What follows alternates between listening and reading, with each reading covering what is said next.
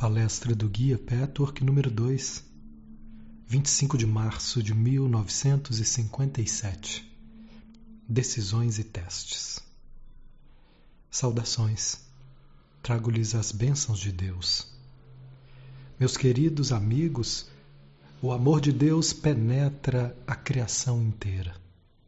É um campo de energia viva que roda em movimento circular como tudo que é espiritual se move em perfeição circular.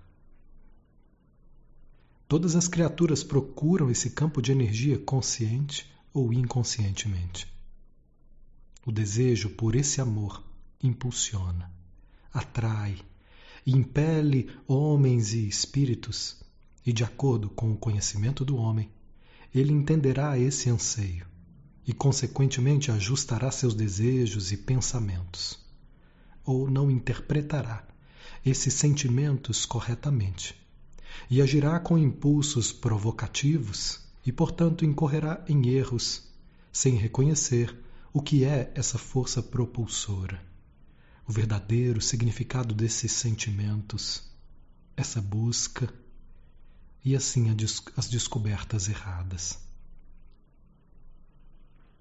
Mas aquele que já avançou em seu desenvolvimento para compreender o que são esses ainda inexplicáveis sentimentos de ansiedade ganhou muito, pois também saberá em que direção terá que mover essas correntes de sentimento, e então haverá menos enganos, menos mal entendidos sobre a energia da alma que tinha sido simplesmente mal interpretada. O amor a Deus, o anseio por Deus, é a força propulsora em todo ser humano. E mesmo os que ainda não encontraram Deus, ou que acham que não acreditam em Deus, sentem as mesmas correntes poderosas em sua alma quem vivencia essa transformação absoluta em seu desenvolvimento espiritual, reconhecendo Deus conscientemente, começa uma vida completamente nova.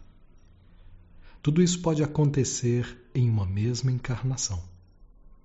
Uma vez que cruzem essa porta, já viverão em um mundo de mais iluminação. Mas há muitas, muitas outras portas para atravessar. Muitos seres humanos, por falar nisso, não compreendem a vida na Terra. Eles não podem compreender seu sentido e propósito, porque só enxergam o que podem observar com seus olhos físicos e ainda não focam com seus olhos espirituais. Portanto, tudo parece sem sentido. Suas tristezas, desafios, solidão e muitas outras coisas. Só os que entendem que essa vida é apenas uma das muitas etapas de aprendizagem, um dos elos da grande corrente, podem primeiro supor a coerência, mas gradualmente compreenderão o completo significado da vida.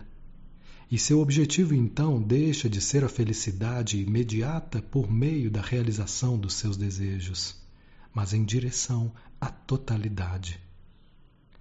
Desse modo, será mais fácil enfrentar eventuais cargas dessa vida e assim passar nos testes e pelas condições o possibilitarão entrar no estado superior da existência e felicidade permanente, que nenhuma força externa poderá anular.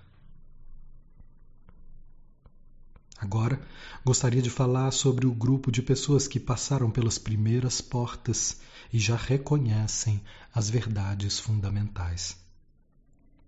Até aí notamos muitas vezes que elas não avançam tanto quanto poderiam.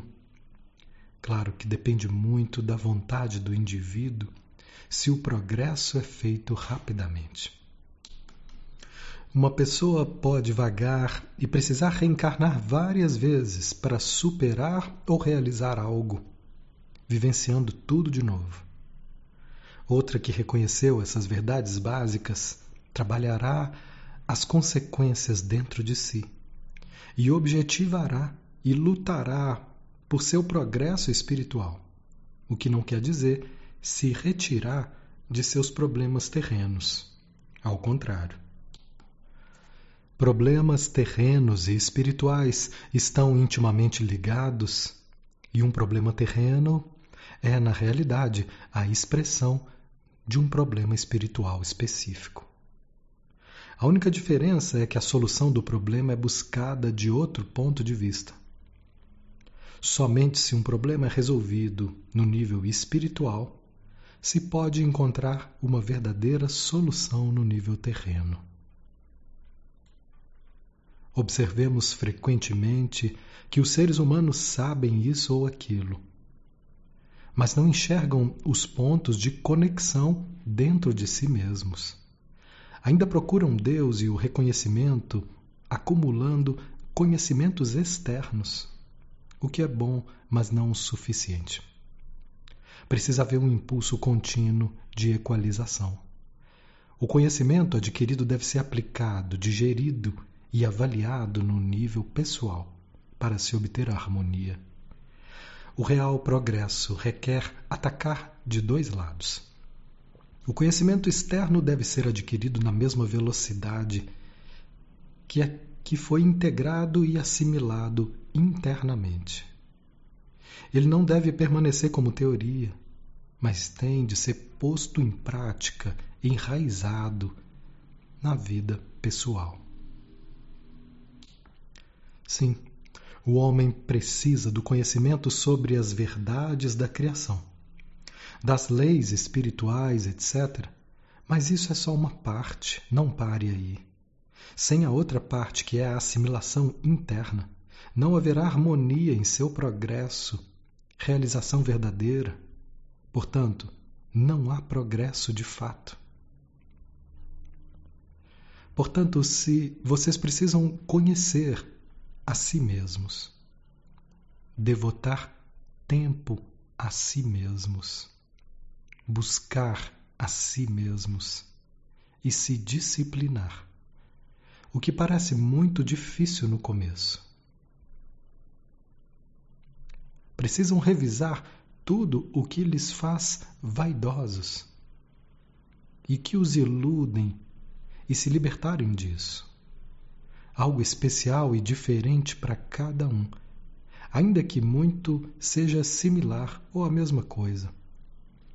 Quando falamos novamente de progresso espiritual, queremos dizer algo muito individual para cada um. E vocês, meus caros, devem procurar dentro de si mesmos. O que está escondido dentro de mim? Onde não reajo conforme a única realidade isso é, as leis espirituais, mesmo que muito fundo no meu interior, onde me falta clareza sobre certas coisas dentro de mim. Essa autoanálise deve ser feita o tempo todo. Assim vocês serão capazes de eliminar pouco a pouco o que ainda não está correto internamente. Da mesma maneira, poderá haver mais felicidade. Mas primeiro devem reconhecer onde estão os bloqueios interiores. E para essa percepção precisam da busca nessa direção, da vontade. Sim, a verdadeira vontade e de esforço. Se faltar felicidade em algum setor, com certeza essa falta está direta ou indiretamente ligada com tal bloqueio interno. Se todos os desejos forem atendidos, sem que primeiro eliminem os obstáculos internos, eles jamais os farão realmente felizes. Não, vocês não poderiam construir a felicidade duradoura.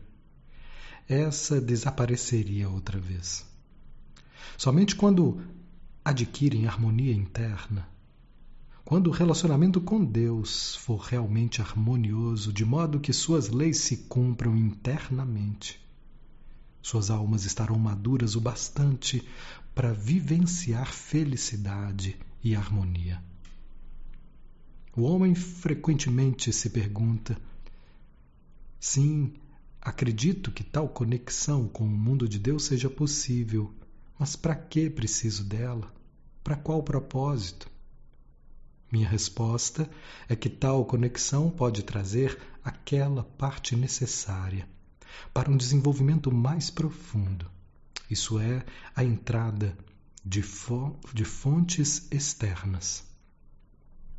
Além disso, ela dá pistas, ajuda a procurar, indica onde descobrir e como aplicar o conhecimento externo para benefício interno. Isso é a segunda parte necessária para o desenvolvimento. Para isso, o homem sempre precisa de encorajamento, força, bênçãos, além da ajuda concreta que também pode ser dada. Muito raramente, há alguns grandes seres humanos que possuem esse conhecimento, e o homem será guiado até eles. Mas também em tais casos, assim como um médium o mundo de Deus trabalha e o ser humano envolvido é mais ou menos um instrumento do mundo de Deus. Num dos casos é inspiração e no outro é mais direto. Mas a ajuda que vem de fora, seja como for, é um elemento importante que não se pode dispensar. Deveria ser considerado como material de trabalho que os capacita a usar e avaliar sua vida da maneira melhor possível. Na última palestra, toquei brevemente no assunto a respeito do homem ter que tomar decisões durante sua vida. Fui questionado sobre como o homem pode saber sempre qual é a ação correta. É uma das coisas que tem de aprender, por mais difícil que pareça. Muitos seres humanos são capazes de tomar decisões no nível externo, apesar de que alguns nem isso conseguem fazer. Um grande número de pessoas, no entanto, não consegue tomar decisões interiores. Elas são absolutamente incapazes, com suas correntes emocionais, com suas reações emocionais, de tomar uma decisão. Elas nem sabem disso pois tudo é encoberto. Somente quando começam a buscar suas motivações mais íntimas e suas emoções, que passam a reconhecer quais foram suas atitudes internas até esse ponto. A partir daí, podem começar a tomar decisões vindas do seu interior.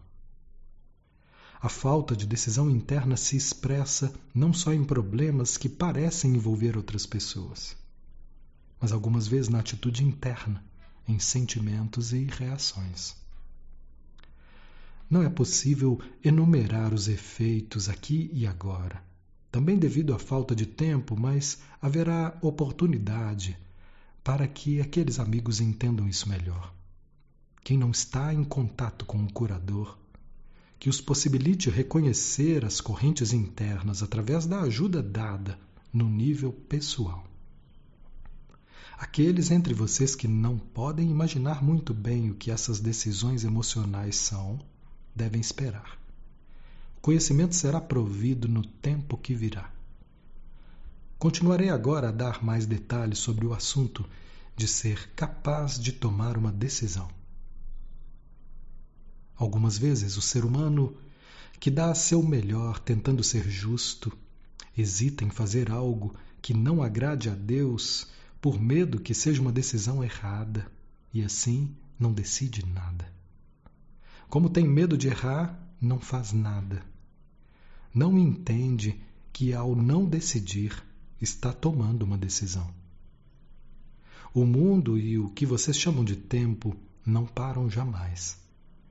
Tudo na corrente da vida. Qualquer coisa que vocês façam, e até mesmo o não fazer nada tem uma consequência. Se vocês se tornam tímidos e não decidem, é porque ainda não encontraram a chave para a sua alma.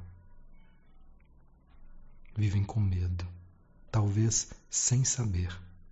Não assumem o comando do seu barco, acreditando e esperando, mais uma vez inconscientemente, que Deus ou o destino poderão tomar a decisão por vocês.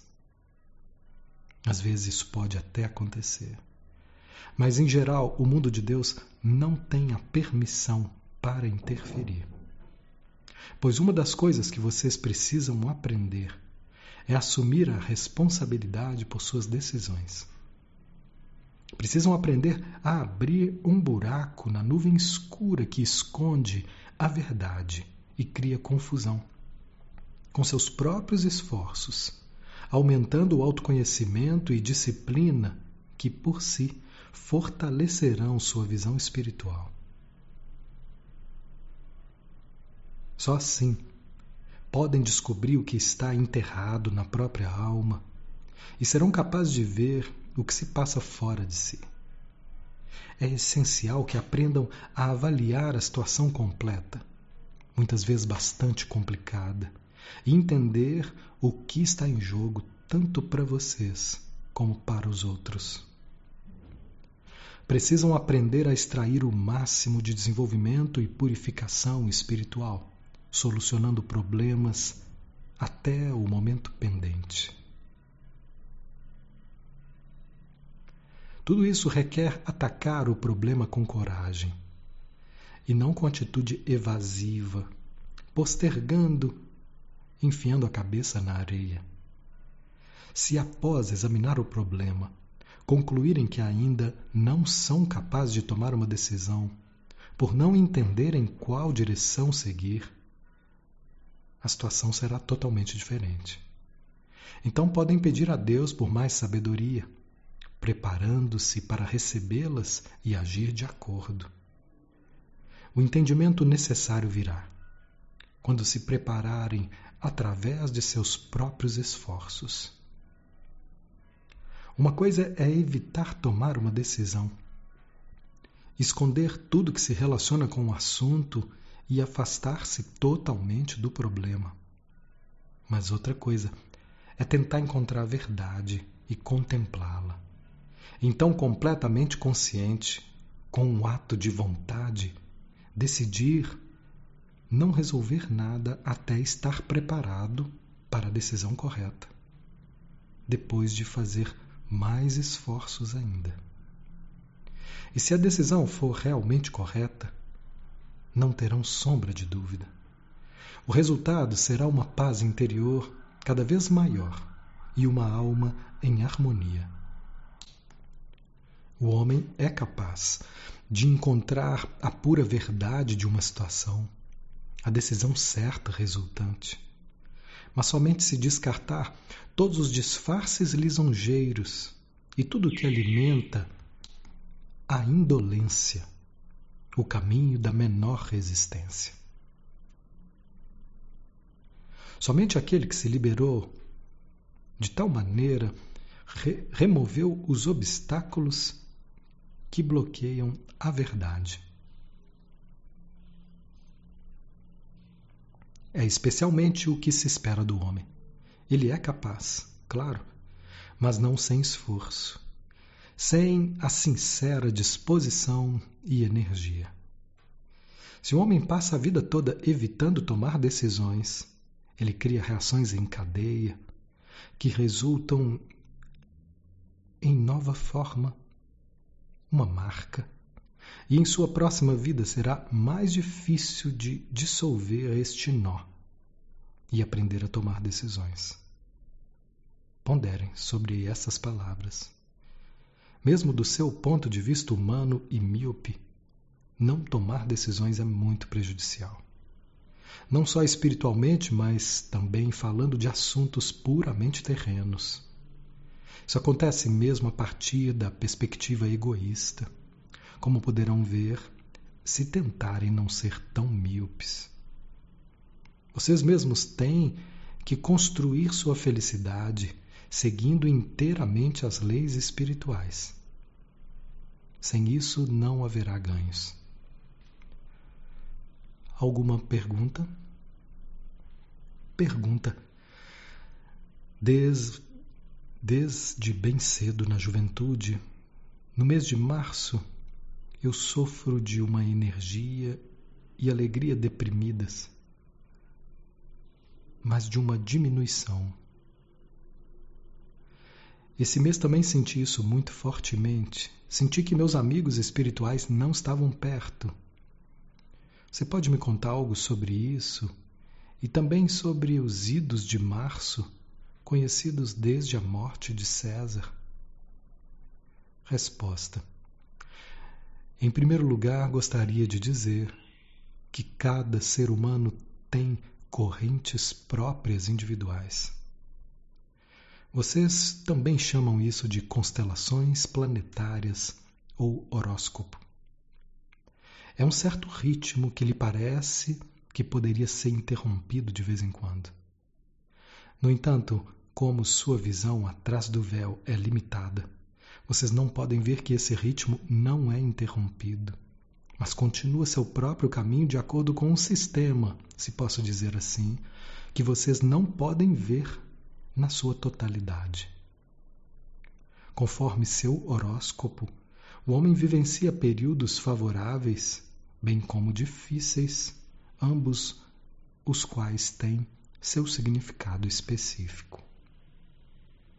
Quando vocês sentem as correntes planetárias menos favoráveis, isso se trata de um período de teste para que o desenvolvimento espiritual do ser humano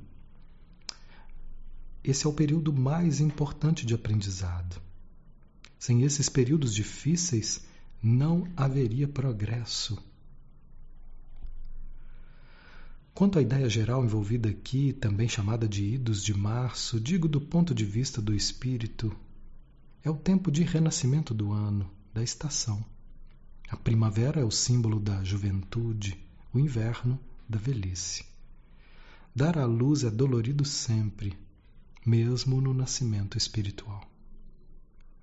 Quando o homem cria para si uma nova vida espiritual, avançando para um nível mais alto, isso não pode ser sem dor. É preciso disciplina e autoconhecimento, que por si só é doloroso espiritualmente, como todo processo de cura envolve dor. É o mesmo com a natureza. Toda a criação terrena vivencia a dor do parto, não só as tempestades do início da primavera, mas também correntes espirituais. Pergunta: É possível que esse início seja conectado com a ressurreição de Cristo? Resposta: Não é coincidência que foi nessa época. Tudo teve que ser como aconteceu da época exata até o último detalhe. Pergunta: se o homem vivencia marés baixas e marés altas, as marés baixas são quando parece não haver proteção espiritual?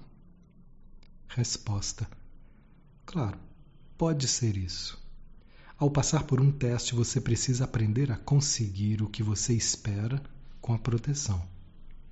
Então a proteção dá um passo de lado e você é deixado só, em um pé, digamos, entre as forças divinas e as forças sombrias.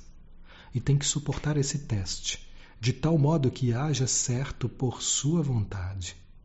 Então, quando isso é aprendido, as forças sombrias algumas vezes chegarão perto, mas a proteção divina estará sempre perto para ter certeza que nenhum mal seja feito. Então você provará o seu avanço resistindo. Só então será forte o bastante para Deus poder contar com você.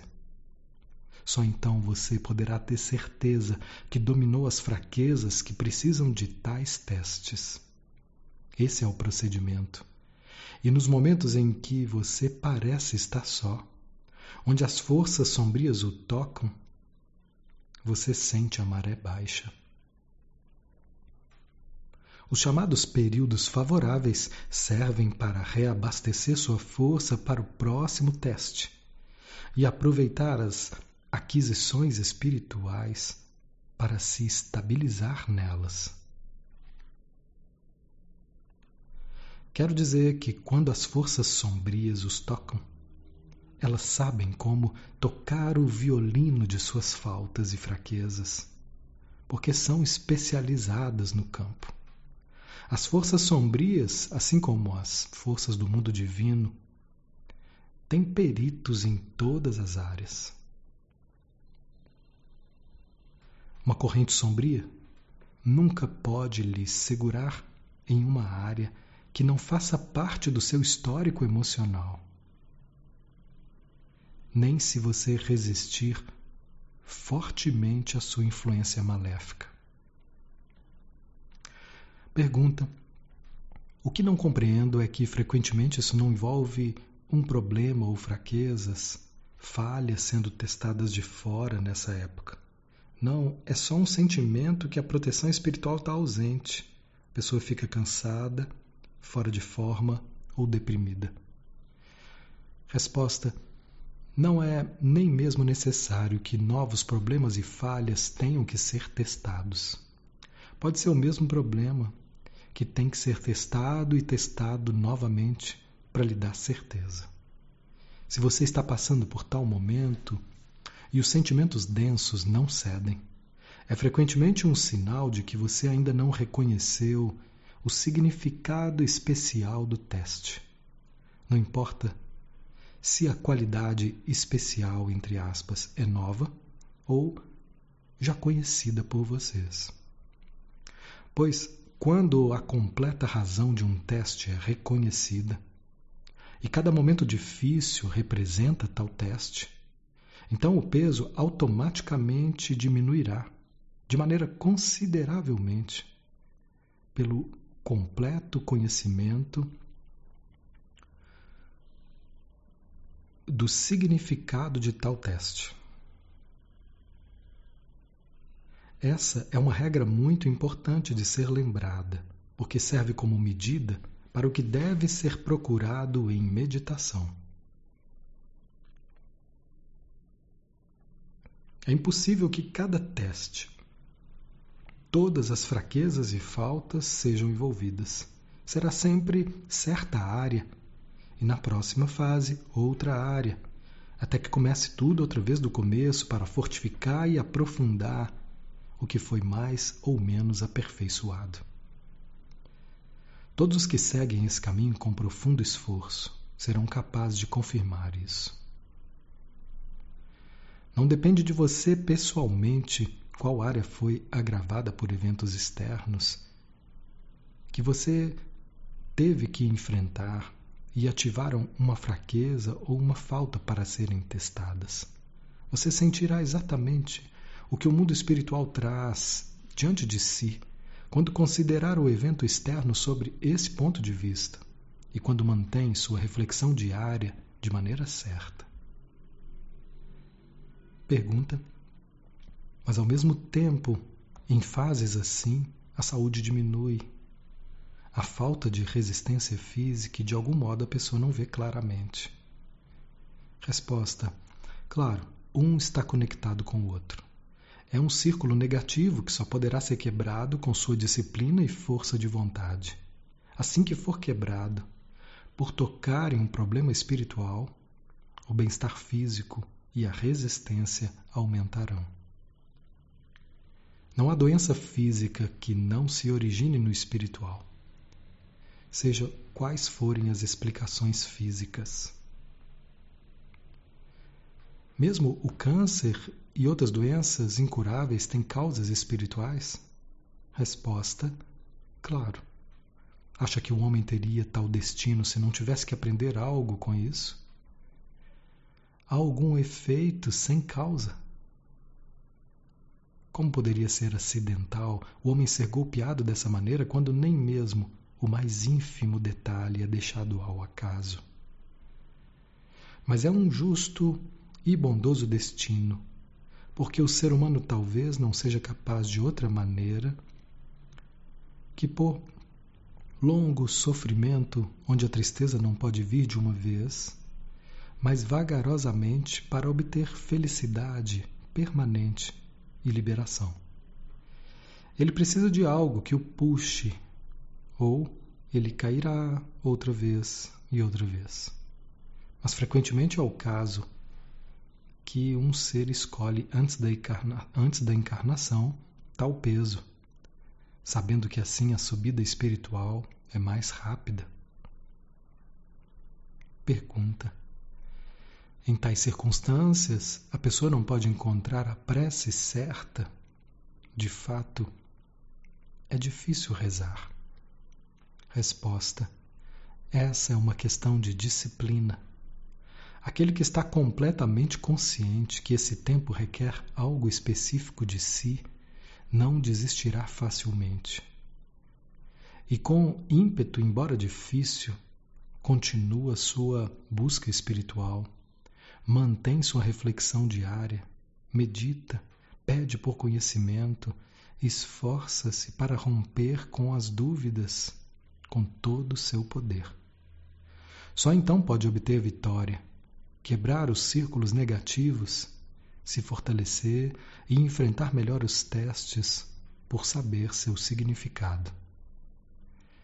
Então, não precisará dizer belas preces como faz em outros momentos, mas uma vez que sinceramente deseja reconhecer os testes, se encontrar melhor neles, isso é o mais importante.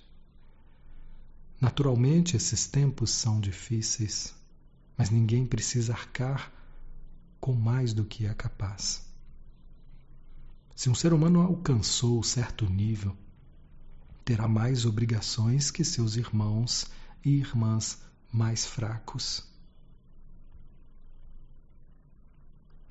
Ele ganhará mais compreendendo o significado desses testes enquanto seus irmãos e irmãs mais fracos nunca entenderão o significado desses tempos difíceis.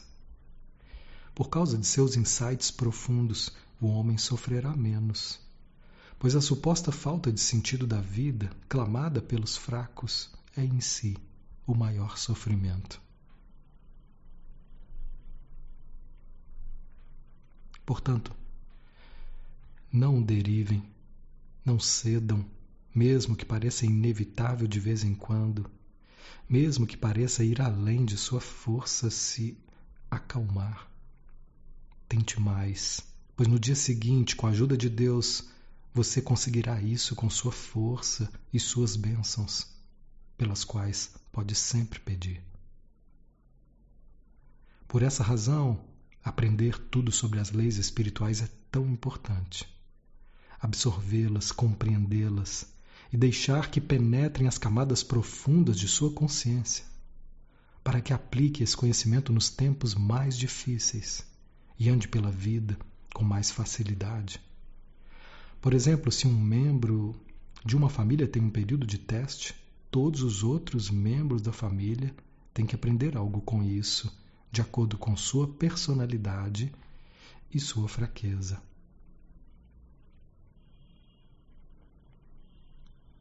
pergunta. As almas nos reinos espirituais mais baixos devem sofrer muito tormento. De outro lado, Lúcifer, o pior de todos os espíritos malignos, não passa por esse tormento. Onde está a justiça aqui? Resposta: Vocês, seres humanos, sempre acreditam que a dor é o pior dos sofrimentos. Mas há sofrimento pior. Isso é, antes de uma alma ser capaz de sentir dor, vivenciar a dor já é vir mais perto de Deus. Explicarei todo o procedimento e com isso reconhecerão a glória absoluta da criação. Como as forças sombrias definitivamente estão nas mãos de Deus. Darei o seguinte exemplo: Lúcifer tem seus ajudantes. As esferas sombrias têm sua hierarquia, com seres muito poderosos e menos poderosos. Se a um ser poderoso é designada uma tarefa que não pode cumprir. Talvez ele não possa tirar um ser humano do caminho de Deus.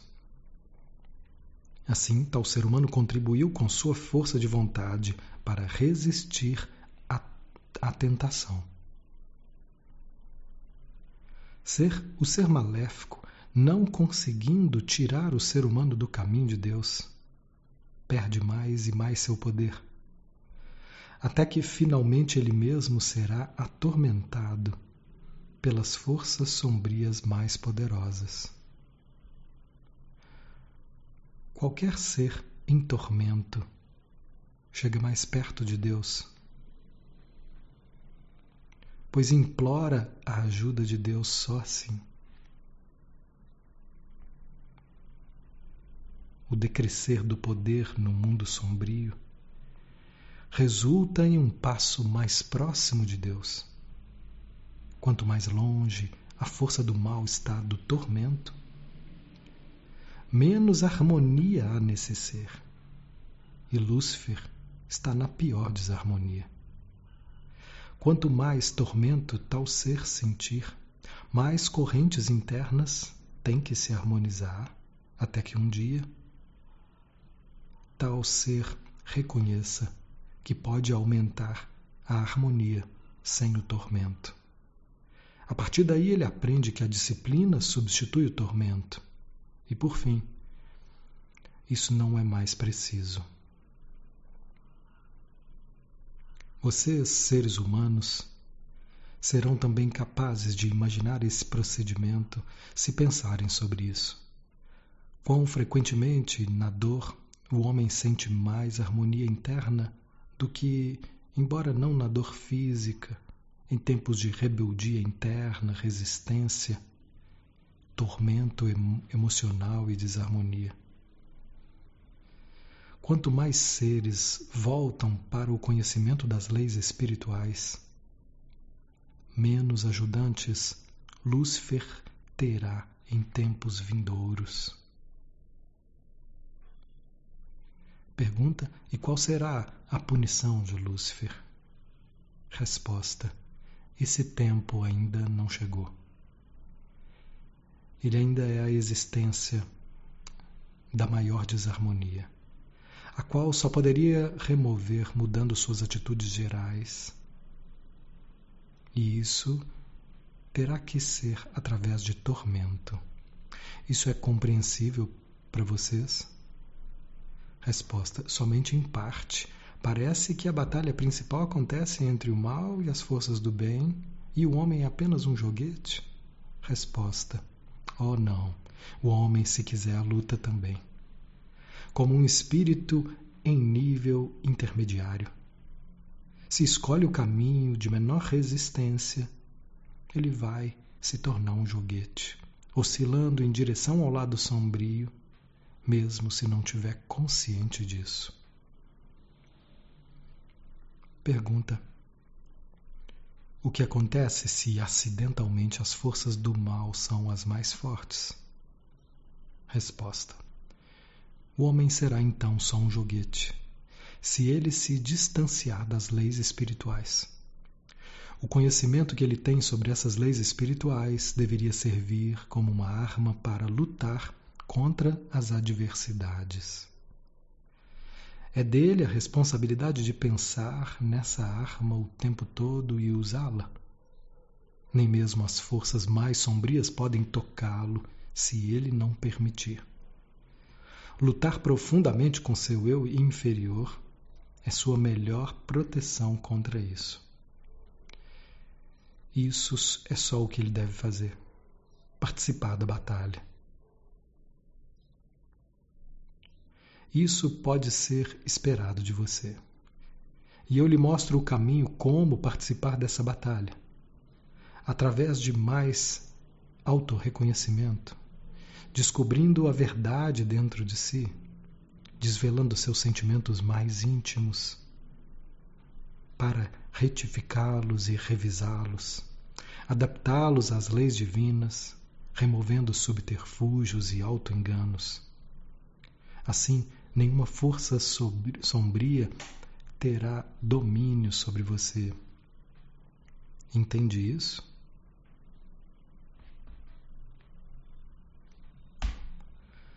Pergunta: só parcialmente, porque você disse antes que há momentos onde Deus não nos ajuda.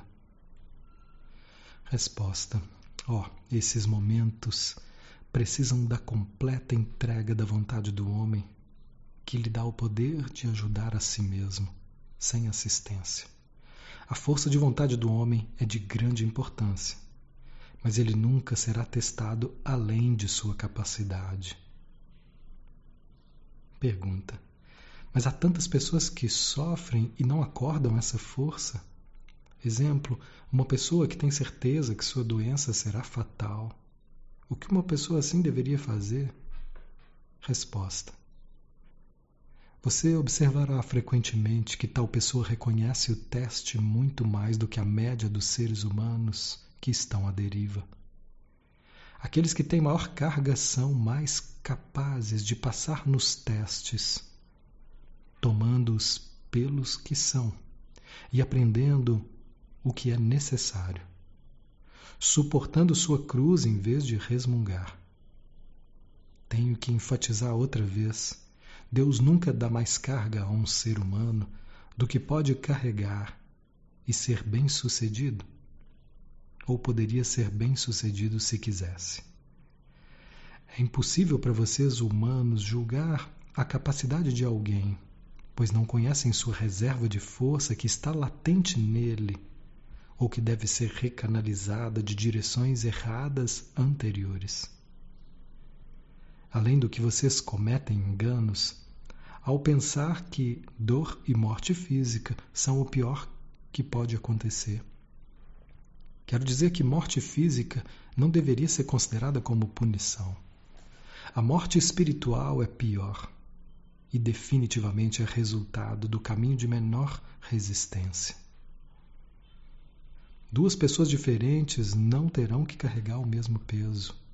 Exemplo: você pode ter que sofrer menos do que outro ser humano e mais que outro. Seu peso será só seu e infalivelmente em perfeita quantidade. Pergunta: Querido amigo, querido espírito amigo, você disse que nada. Desculpa, querido espírito amigo, você disse que cada nascimento, seja físico ou espiritual, está necessariamente ligado à dor. Não posso ver isso, e acho que certamente todos os partos não necessariamente envolvem dor. Resposta: Porque sua ciência descobriu remédios contra a dor? Não muda os fatos. Mesmo que uma mulher não sinta dor física real, há uma mudança tremenda em todo o sistema que, no entanto, gera dor.